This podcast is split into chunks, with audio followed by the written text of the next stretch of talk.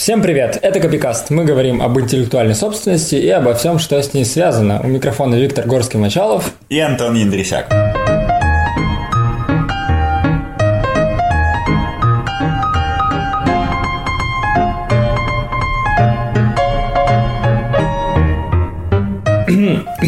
И у нас теперь эпоха интерактива наступила. Мы стали проводить а, голосование в нашем телеграм-канале Games of Brands. А, по итогам последнего голосования было решено, что мы должны говорить сегодня про а, права на фотографии в соцсетях, чем я расстроен, потому что я хотел другую тему. Но давай, Антон, поговорим. Но, в общем, ту тему, за которую ты так неистово топил за пределами подкаста, проголосовало раз в шесть человек меньше, чем права фотографию, поэтому ты как... Я хотел поговорить про права на новости, но... Ты как прирожденный контент-мейкер должен повиноваться зову твоей аудитории. Да, я повинуюсь. Вот, а, значит, права на фотографии в соцсетях. Почему в соцсетях? Потому что в целом о правах на фотографии мы когда-то уже говорили, насколько я помню. Мы говорили был... про мемы. Нет, мы говорили о правах э, на фотографию и о правах на... На фотографию этого обезьяны, помнишь? А, да, про да. кейс в Верховном суде США. Ну, в общем и целом, можете переслушать этот выпуск, не помню какой точно. Э, это выпуск Фонтан Наруто и выпуск про мемы, потому что там много полезной информации, в принципе, обо всем этом.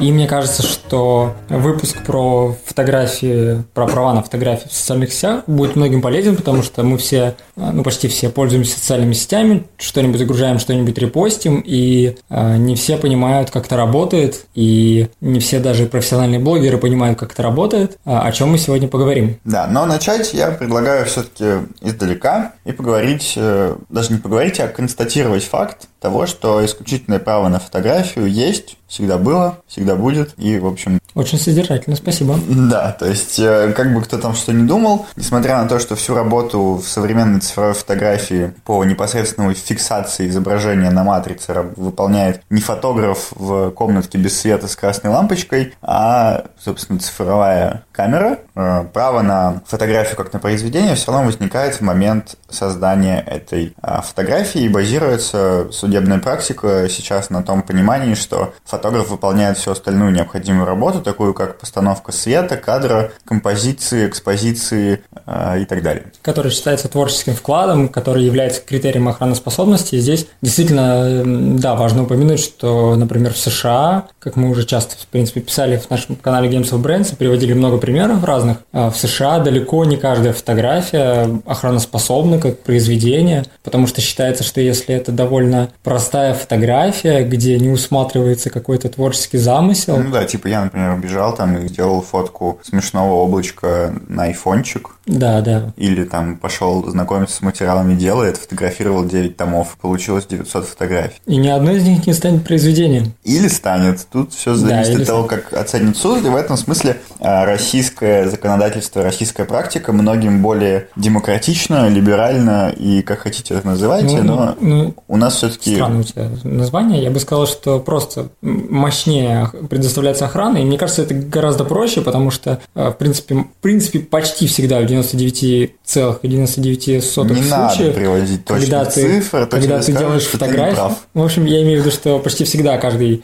человек, который делает любую фотографию, он может быть почти уверен в том, что она охраноспособна. Я не помню у нас таких случаев в практике в российской, чтобы какая-то фотография не смогла охраняться авторским правом. Да. По причине того, что она слишком простая, не знаю. Не то, что простая, а создана не творческим трудом. Ну, в общем, отметим здесь на полях, что э, в России действительно более широкая, так скажем, охрана в отношении э, фотографий. И пойдем дальше. Поехали. Поехали.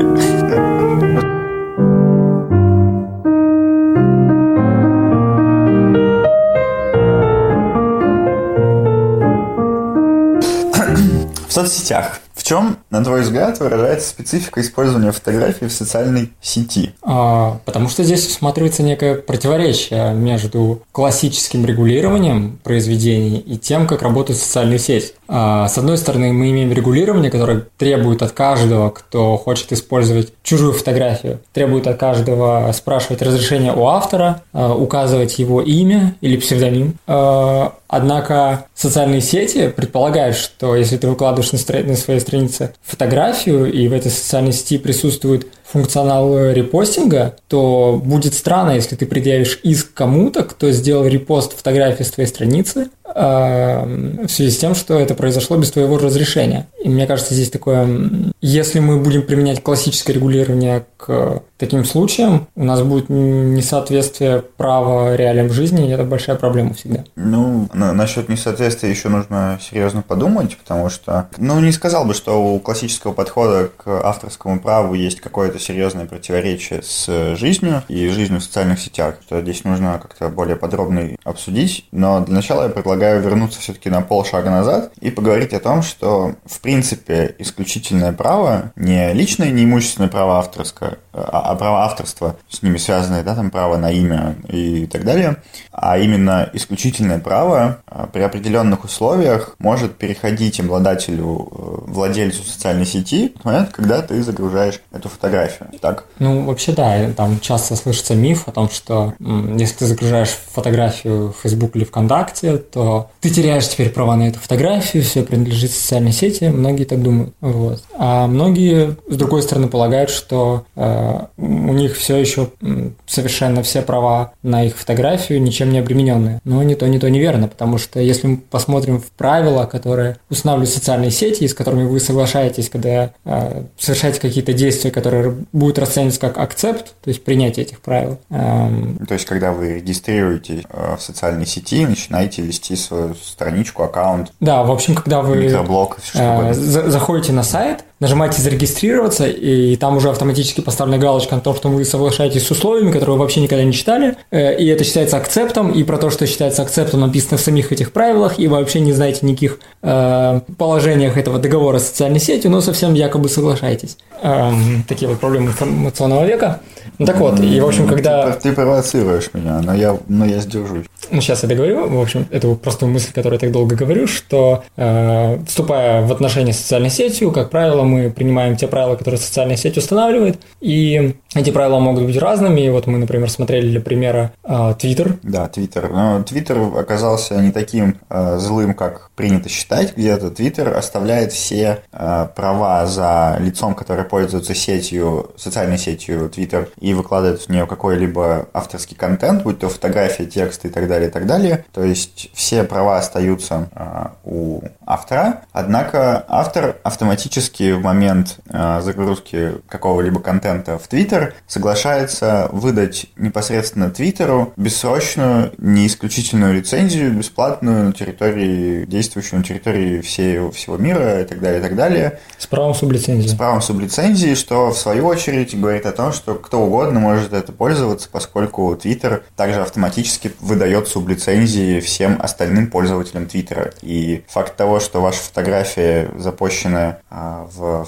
формате микроблога начинал, начинает распространяться во всяких разных СМИ, э, на других страничках в Твиттере, на страничках в Фейсбуке и так далее, и так далее. Учитывая, что сохраняется вот этот интерфейс Твиттера и видно, что это заимствовано из Твиттера, является правомерным действием. Ну, я бы не был э, настолько решительно уверен в том, что э, абсолютно правомерным будет э, репост фотографии в Твиттере, просто потому что у Твиттера есть лицензия, и он имеет право выдавать сублицензии, потому что тем самым этими условиями Твиттер, мне кажется, просто снимает с себя ответственность за то, что происходит дальше с этой фотографией, а однако остается необходимость спрашивать разрешение у автора фотографии на ее распространение. Вот что я думаю. Ну, это опять же странно звучит, поскольку Твиттер действительно получает право на выдачу сублицензии и получается неким вторым лицом, которое точно так же, как и автор, может распоряжаться этим произведением. Ну, может, да, например, Твиттер может э, распространять, но вопрос в том, может ли Твиттер... Э... Но фактически, когда я нажимаю кнопку «ретвит» угу. в Твиттере, подразумевается, что я спрашиваю у Твиттера согласие, и он дает мне разрешение. И наличие этого инструмента само по себе ставит большой вопрос на возможности, э, на необходимости спрашивать согласие у автора изначального Ну твита. вот в правилах ВКонтакте, например, э, если я правильно помню, там э, есть отдельное указание о том, что ВКонтакте вам разрешает э, делать все, что вы хотите с этим контентом, который вы найдете в социальной сети, но не забывайте, что надо спрашивать разрешение у автора. Ну, в общем, А давай-ка вернемся немного обратно. И мне понравилось твое недовольное лицо, когда я сказал, что есть проблемы с тем, что мы акцептируем какие-то... не-не-не, я не буду с тобой правила пользования. Не буду, нет. Ну, чуть-чуть. Э, Мы можем как-нибудь отдельно затереть по этому поводу о, о частных и частно-публичных отношениях в цифровых средах в рамках отдельного подкаста, но не сегодня. Ну, вот очень кратко. А, но в целом, хорошо, если очень кратко, то мне не понравился исключительно тот посыл, с которым ты это все преподнес, типа э, никто из пользователей не читает соглашения, поэтому все ко- корпорации и все остальные лица такие плохие, потому что Нет, я просто хотел сказать, что я намекнул то, что это не похоже на волеизъявление, а значит и сделки-то нет. Но это очень похоже на волеизъявление, потому что эти галочки всегда очень акцентно выделяются на фоне, на которых, на фоне остальных положений того или иного, не знаю, лаунчера, там, э, той или иной формы регистрации, и ты можешь их снять. Ты всегда видишь текст, выделенный гиперссылкой, на который ты можешь нажать и почитать, потому что понятно, что никто в простую форму регистрации не будет вставлять полотна юридического текста. Это просто некрасиво с точки зрения дизайна, нефункционально с точки зрения дизайна и так далее, и так далее. Тот факт, что э, правила, с которыми ты должен ознакомиться, к которым тебе предлагают присоединиться, расположены где-то на сервере чуть подальше, но при этом у тебя есть свободный доступ в момент регистрации в любое время после. Это, в общем, проблема пользователя в том, что он не читает тексты и бездумно акцептует все, что ему предлагают. Ну, и, в общем, мы можем потом об этом поговорить. Отлично. Боюсь, что это будет очень философско-политический контент. Ну, потому что меня вообще очень интересует тема акцептов в интернете, учитывая, что очень часто мы нечаянно щелкаем на какие-нибудь кнопки и делаем, например, несколько ненужных заказов, а потом можно ли спорить с тем, что мы действительно заключали сделку на покупку чего-нибудь, если мы нечаянно что-то нажали? Хорошо, мы обсудим. Да. В другом подкасте. М, В другом выпуске. Ладно, давай про фотографии, так и быть. А, вот. В общем, подытожив все эти рассуждения про Твиттер, ВКонтакте и остальные социальные сети, можно сказать э, некий общий итог о том, что всегда ну- нужно понимать, как конкретная социальная сеть работает и какие права вы ей передаете, остаетесь ли вы при этом правообладателем хотя бы чего-нибудь и так далее, и так далее. То есть здесь нет никакого универсального правила, есть частные случаи, в которых необходимо каждый раз смотреть и проверять. Ну, в целом, если я выложил свою фотографию в своем блоге в какой-нибудь социальной сети или на какой-нибудь блоговской платформе, что насчет того, что могут ли другие лица репостить мои, мои фотографии или просто брать их э, и заимствовать в своих записях? По общему правилу здесь действует норма статьи 1274 Гражданского кодекса, если мы говорим про Россию, которая определяет условия и способы свободного использования произведений без э, разрешения правообладателя и без выплаты вознаграждения, но с обязательным указанием имени автора э, и источника заимствования. А, В общем и целом статья это ограничивает свободное использование информационными, научными, учебными или культурными целями. При этом, что это за цели, текст закона нам ответ не дает, но есть судебная практика, которая э, старается разъяснить. Хотя не очень понятно, что такое информационные цели, потому что любое распространение информации преследует информационные цели. В целом, да. То есть э, здесь я могу с тобой согласиться, но То есть я, я не имею в виду, что всегда можно использовать, и что эта норма дает супер-мега э, свободное использование. А я просто пытаюсь сказать, что очень неточные формулировки, и есть проблемы с их толкованием. Мне кажется, самое время перейти к тому делу, которое мы хотели обсудить сегодня, которое внезапно на самом деле даже обрело два дела. актуальность. Первое из них это известное в юридической и около юридической тусовке дело Варламова, так называется. Но, в общем, если вы попробуете просто так загуглить дело Варламова, вы попадете на статью о хоккеисте Семене Варламове, это немножко не то.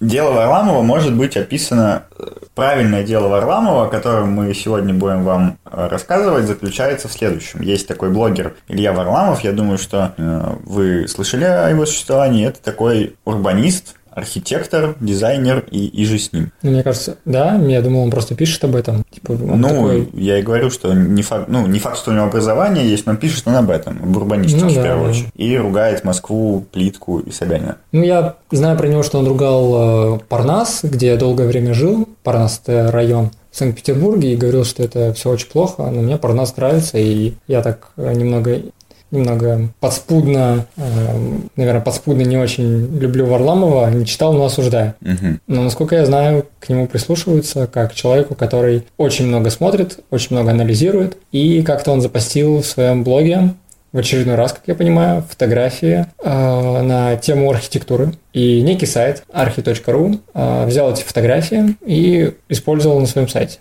При этом указал имя самого Варламова, Илья, Илья Варламов. И э, там было около восьми фотографий, если я правильно помню. Э, Но Илья Варламов посчитал, что имеет место нарушение и пошел в суд. При этом проиграл сначала, потому что суд первой инстанции посчитал, что речь идет как раз-таки о правомерном цитировании его фотографий в информационных целях. А цитирование – это, в общем, и один из способов, а, которым может быть свободно использовано произведение без выплаты вознаграждения, без согласия автора. Да, спасибо, Антон. А, Суд апелляционной инстанции сказал, что все-таки это фигня какая-то. Цитирование – это Так и сказал. Ну, он примерно так написал. Какая-то фигня, потому что цитирование, это, наверное, наверное, все-таки про текст. Ну, он прямо про это не говорил. И сказал, что мы не можем говорить о цитировании, если использовали фотографии целиком. Просто взяли фотографию, отдельную фотографию каждую и вставили в э, статью на сайте archi.ru.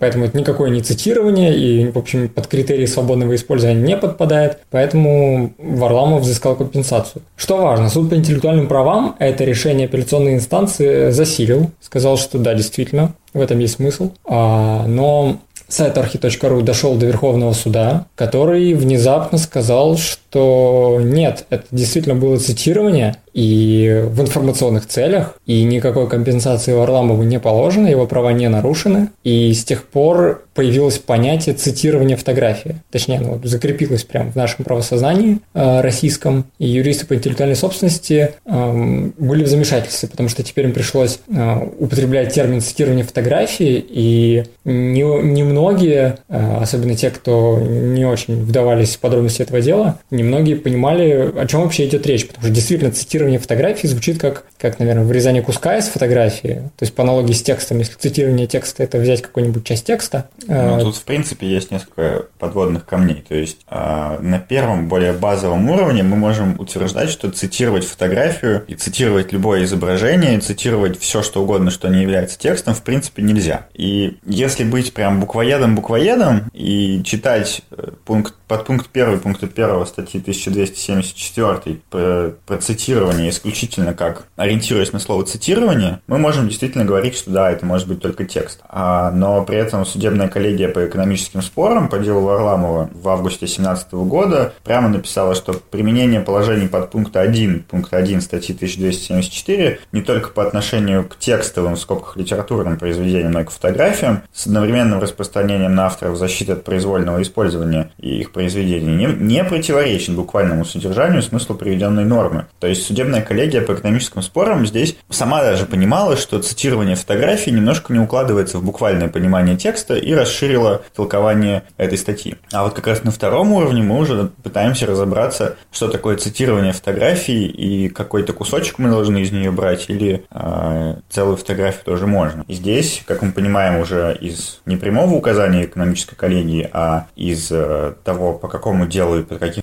обстоятельствам было вынесено это решение, да, цитирование фотографии признается в том числе использование ее полностью.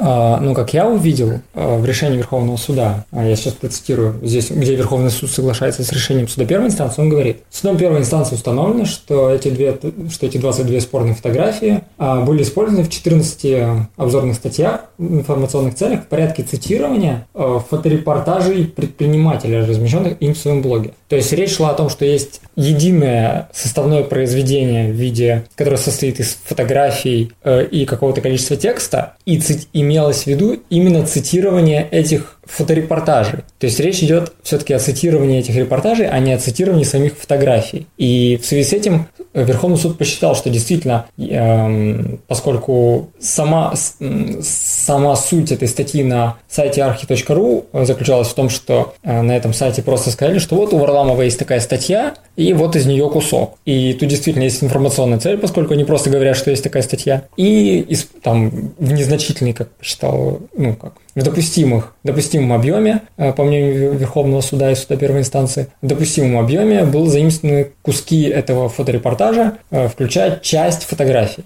И поэтому я бы сказал, что нет никакой проблемы в понятии цитирования фотографий, если мы э, понимаем, что речь идет о цитировании, о цитировании чего-то большего, чем одна фотография. То есть, когда мы говорим цитирование фотографии, это значит, что эта цитата – это и есть сама фотография. И значит, она эта цитата из чего-то большего, то есть фоторепортаж. Да, вот на самом деле такое понимание, оно более полное, и мне больше нравится. Потому что когда мы берем фотографию, которая просто как а, некое произведение одна единственная, то мы не можем цитировать ее целиком, потому что это прям противоречит а, объему использования. Мы используем произведение в составе 100% объема. Это как бы прямо не соответствует э, духу закона и духу статьи 1274. А если мы воспринимаем это как некий фоторепортаж или как или мы воспринимаем блог, например, Ильи Варламова как общее произведение, из которого цитируется, или мы воспринимаем сайт Ильи Варламова, откуда ведется цитирование как общее произведение. Ну, это вот более сложный подход. Мне кажется, это очень странно. Тогда мы должны называть э, там единым произведением, например, целый выпуск какого-нибудь, какого-нибудь журнала, допустим, печатного. Ну, это и есть единое произведение. Думаешь? Составное, как минимум. Ну, хорошо, хорошо. А, а если мы возьмем стопку этих журналов за какой-нибудь год?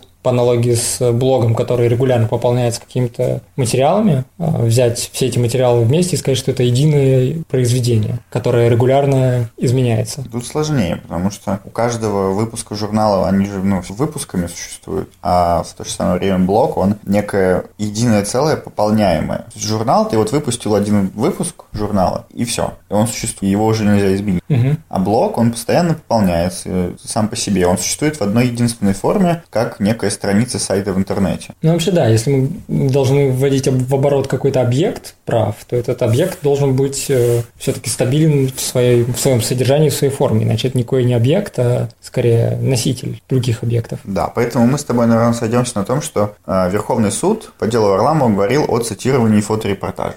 Внезапно я собирался с тобой громко спорить в этом подкасте, но не вышло. Действительно, я совсем согласен. То есть, как бы, если так подходить, то решение эконом-коллегии очень э, выглядит очень обоснованно. Единственное, что получается, э, смотри, как вышло. Суд первой инстанции установил, что эм, Суд первой инстанции установил, что речь шла о таком объекте, как фоторепортаж, из которого был взят кусок а именно количество фотографий, которые он назвал цитатой. Суд апелляционной инстанции, который обладает полномочиями устанавливать факты, сказал, что нет, э, этим произведением, которое было использовано, была фотография целиком, и она не является цитатой. А, а вот суд, э, уже Верховный суд потом сказал, что нет, это все-таки э, фоторепортаж как единое произведение, а цитатой является вот эта фотография. То есть фотография это не самостоятельный объект в данном случае, а его надо рассматривать как цитату. Нет ли, то есть у меня сейчас такие легкие подозрения в том, что Верховный суд, может быть, немножко вышел за пределы своих полномочий и стал устанавливать факты и решение да вопросов он, фактов. Он же не устанавливал факты, он сказал, что суд первой инстанции правильно установил факты, а суд второй неправильно. Mm, то есть вопрос методологии. Ну да.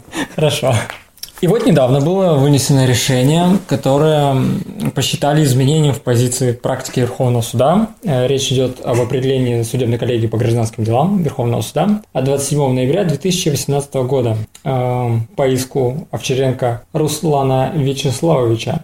Э, дело было вот в чем. Этот Овчаренко в, своей, в своем живом журнале сделал довольно объемный пост с 59... Два поста. Два поста? Два поста. Один из них э, назывался «Прогулка выходного дня по уездному городу У», а второй «Сталкерские церкви Ульяновской области». Что-то такое. Да. И, в общем, там было много фотографий и какой-то свой текст, комментарий к этим фотографиям. В общем, тоже фоторепортаж. И ответчик Ответчик... Э, Ульяновск... И ответчик Ульяновское молодежное общественное движение «Культурная инициатива» э, проявила свою инициативу и сделала э, на своем уже сайте, по сути, эту же статью, то есть не взяли эти фотографии и этот текст, но не в полном объеме, там вместо 59 фотографий 56 фотографий. Причем с фотографий даже не убрали, как это обычно вводится, водяные знаки, так и осталось все с указаниями на 63r.lightjournal.com, ну, на самих фотографиях. Ага. И они взяли самый текст который был комментарием к этим фотографиям. И, в общем, тоже там был спор об авторских правах, и дошло до Верховного суда, и Верховный суд сказал, что ответчик действительно оказался нарушителем и должен понести ответственность. А, и там он употреблял тоже суд эти такие термины, как цитирование фотографий, говорил о репосте, и, собственно, считается, что тем самым Верховный суд, который раньше говорил, что в цитировании фотографии, фотографии ничего плохого нет, и цитирование фотографии – это хорошо и нормально, теперь говорит, что нет цитирования фотографий, а, вот запрещено.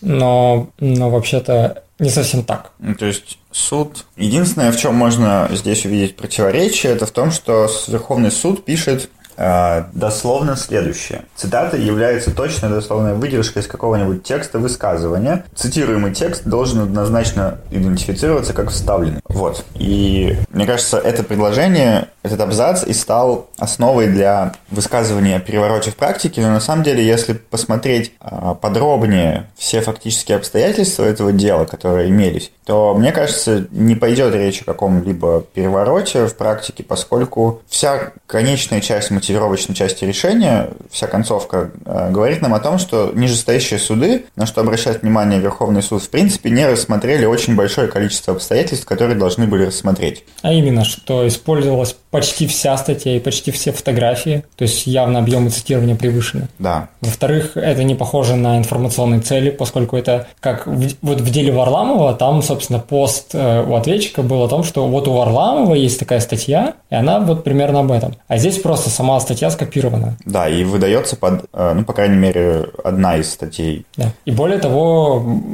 у суда претензии к выполнению критерия э, указания автора, потому что э, ответчики сказали, что вроде бы они указали автора, потому что дали ссылку на оригинальный блог. То есть они, но на самом деле ответчики не давали ссылку на оригинальный блог, по крайней мере, в той редакции статьи «Прогулки по уездному городу У», которую мы сейчас смогли найти, а лишь осталось вот это водяные марки, водяные знаки на фотографиях. То есть, в принципе, ну, с какой точки зрения это можно считать указанием авторства, но, опять же, непонятно. И к тому а же Верховный суд добавил, что если вы указываете автора, а вы должны указать автора в любом случае, а, вы должны указывать либо его имя, либо псевдоним. А если вы указали а, адрес его страницы в интернете, это нельзя быть уверенным в том, что автор использует это как свой псевдоним. Да, нельзя быть уверенным, что 63R – это псевдоним, который автор сам себе выбрал. Также суд, что очень важно, указал внимание, обратил внимание нижестоящих судов на то, что они не определили в целом, чем являются произведения истца статьей, фоторепортажем или чем-то еще иным. И в этой связи э, это решение выглядит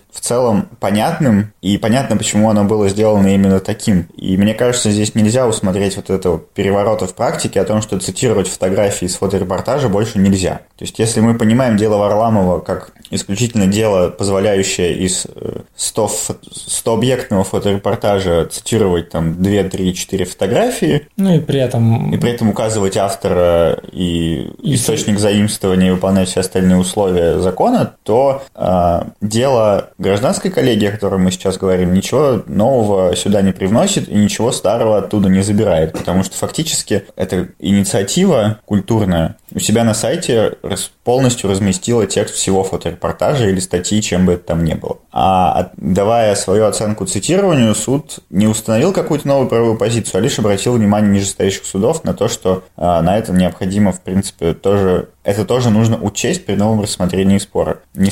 Ну, обычный пользователь для себя из этих двух дел может подчеркнуть много полезного. Во-первых, если он где-то размещает свои фотографии, у него сохраняются права на то, что он разместил, и если кто-то вдруг без его разрешения скопировал его фотографии вместе с текстом или без текста, то а, есть а, повод говорить о нарушении и уже потом разрешать вопрос, имело ли место там, добросовестное использование в э, тех пределах разрешенного свободного использования, которое разрешается законом. Все. Но в этих делах не было кое-чего важного, что также имеет значение для социальных сетей, а именно вопрос про который, мне кажется, говорят меньше. Это вопрос использования изображения а, человека на фотографии. Да, это на самом деле очень животрепещущий вопрос, который решен судебной практикой и всем остальным, но все, все забывают вообще, в принципе, о существовании такой проблемы, как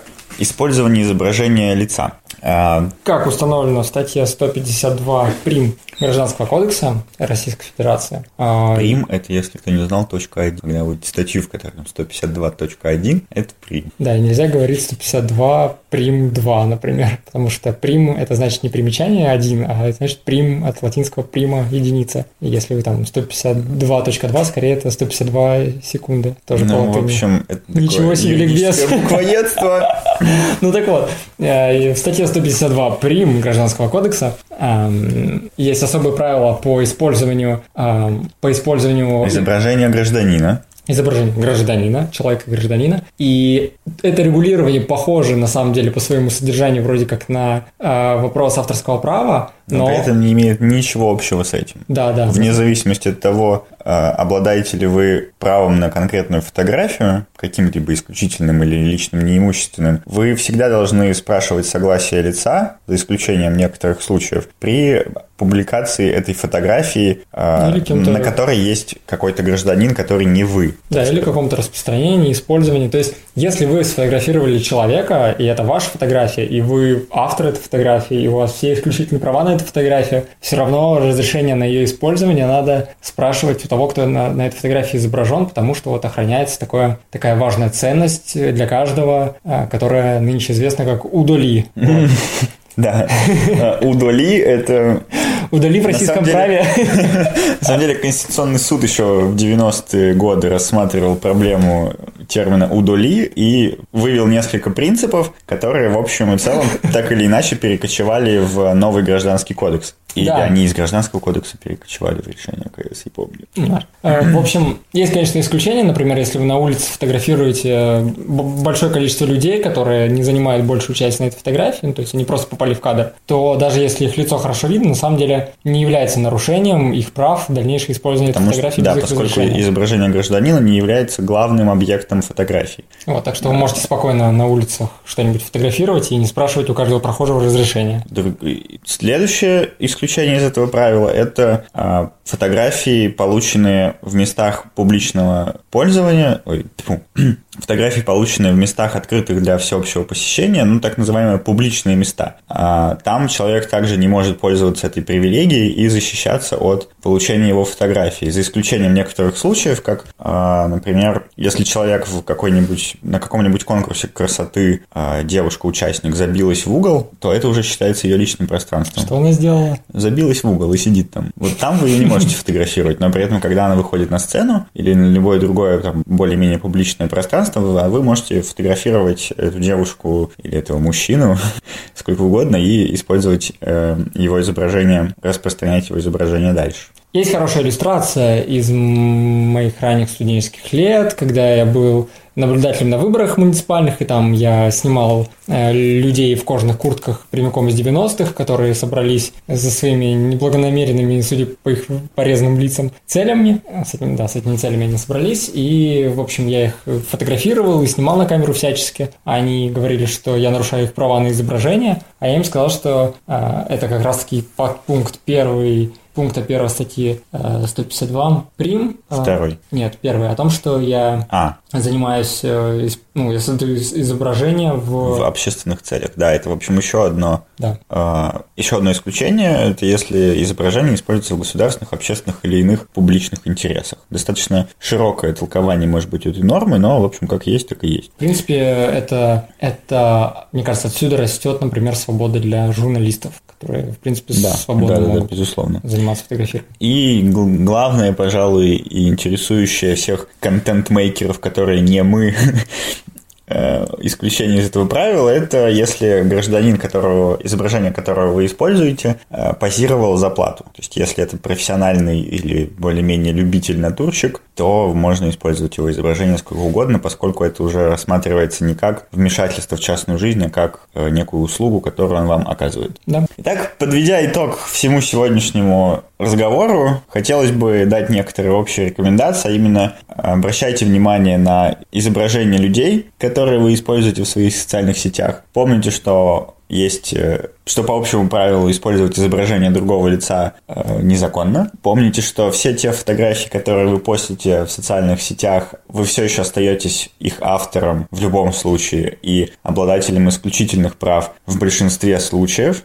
И помните, что каждый раз, когда вы пытаетесь фотографию или картиночку, где-то найденную на просторах интернета или в социальных сетях, использовать у себя, то как минимум нужно указывать автора и источник э, заимствования, а как максимум хорошенько подумать, является ли э, такое использование разрешенным с точки зрения закона, и если вы в чем-то не уверены, то лучше не надо. Да, и если вы просто поставите цитат, ой, если вы э, укажете ссылку на URL-адрес, где вы взяли картинку, это не считается указанием автора. Да. А если мы не находим автора? Сиротское произведение. Сиротское произведение. И об этом в следующей серии. Ну или не совсем в следующей. И, возможно, следующий выпуск э, мы будем проводить с Антоном дистанционно, если повезет, если у Антона будет интернет. Если у Антона интернета не будет, то либо следующего выпуска также не будет, а либо он будет, но не будет Антона. Я не знаю, что цене, ну, выпуск Копикаст или Антон. Любой, ну, в любом случае следующий выпуск будет, просто либо на следующей неделе, как обычно, либо через неделю. Поэтому оставайтесь с нами, подписывайтесь на нас в Apple Podcasts, в Кастбоксе, э, заходите в наш уютный телеграм-канальчик Games of Brands, там не только наши подкасты, но и новости из мира брендов.